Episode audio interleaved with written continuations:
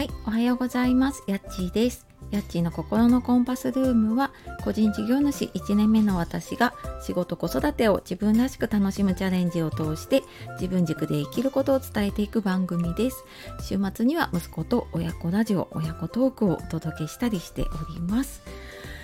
えー、本日も聞いてくださいましてありがとうございます。週明け月曜日になりましたが、えー、皆様いかがお過ごしでしょうか？私の住んでいる、ね、関東の方はちょっと朝からお天気が悪くってなんとなくちょっとね梅雨入りに近づいているのかなというところもねあったり、まあ、あとはねやっぱりコロナの感染の方がだんだんと広がっているのでねあの結構影響のある方が増えてるんじゃないかなっていうふうに思いますのでね気をつけていきましょう。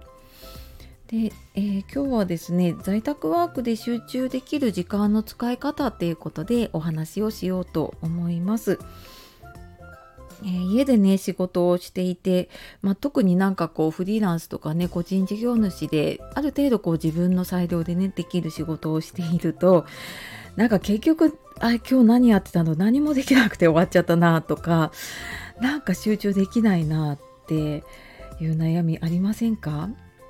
ね、あの在宅ワークしているあなたはどうでしょうか？これなんか私も結構試行錯誤していてで今あなんかこのやり方でうまくいったなっていうその解決策は自分が何にどのくらい時間を使っているかを知るっていうことがすごく大きいなと思っています。まあ、つまりなんかこう何ていうのかな使途不明時間っていうのかな 何に使っているかわからない時間を減らしていくと、まあ、集中してね自分のやりたいことに時間が使えるって思っています。で、まあ、具体的にね私やっているというか、うん、ちょっと見直した点が2つあります。で1つは、えー、時間を見える化したっていうことですね自分で。でそれもどうしても家でやっていると自分のこと仕事家族のことなんかいろんなことがねあのこう目に入る環境にいたりとかするので、うん、なんか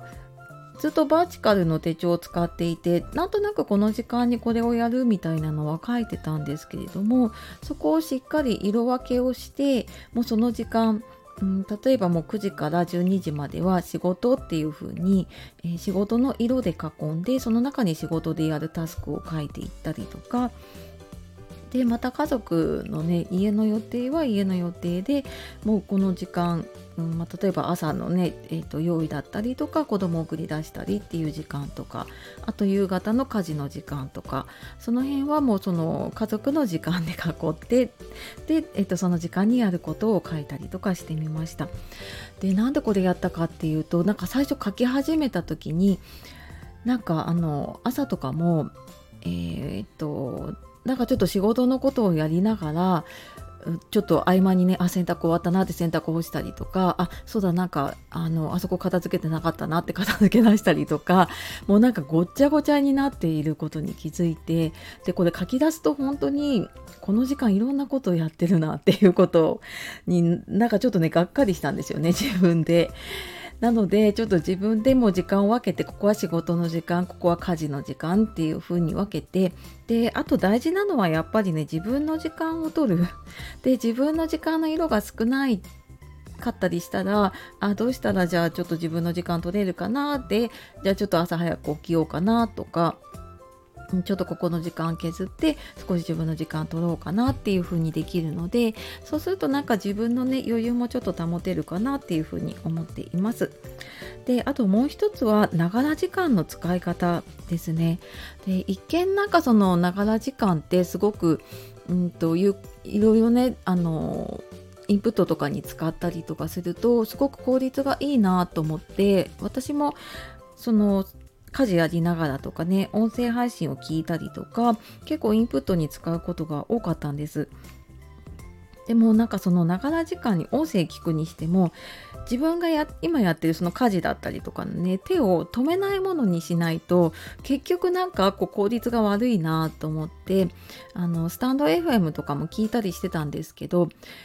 例えばね食事あの料理しながらやってると手がもうあと塞がっている状態で聞いててでもあ違うの聞こうって思った時ってやっぱ家事の手が止まっちゃうんですよね。でそうなってしまうと結果的に時間をロスしちゃうなと思ったのでその家事やってる時に聞くものはちょっと長めの尺のね Voicy でもちょっとないくつかねチャプターに分けて喋っている方のとかあと YouTube とかでちょっとあこれ見たいなでもちょっと長くて時間取れないなっていうものとかをもう家事をやりながら流すようにしています。で逆になんかその、えーと、ちょっと短い尺のね音声配信聞きたいなっていう時には、と、移動中だったりとか、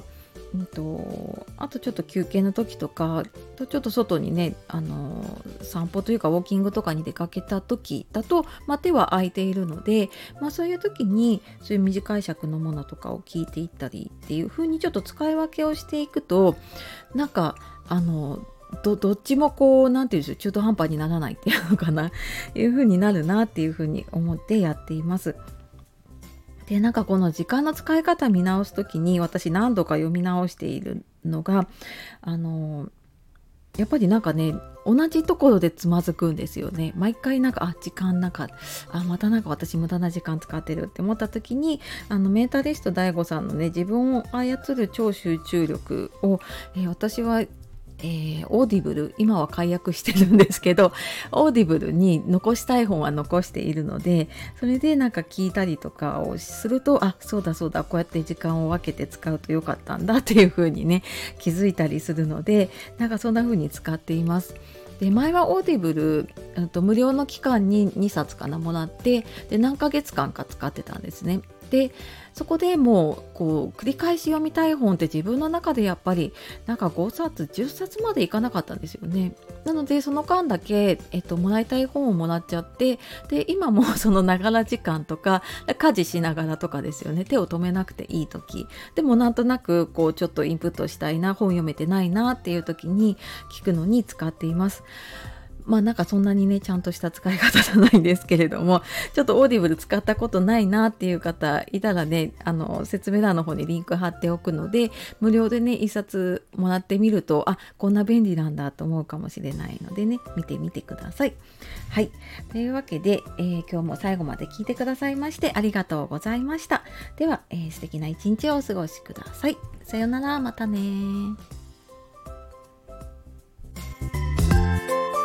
you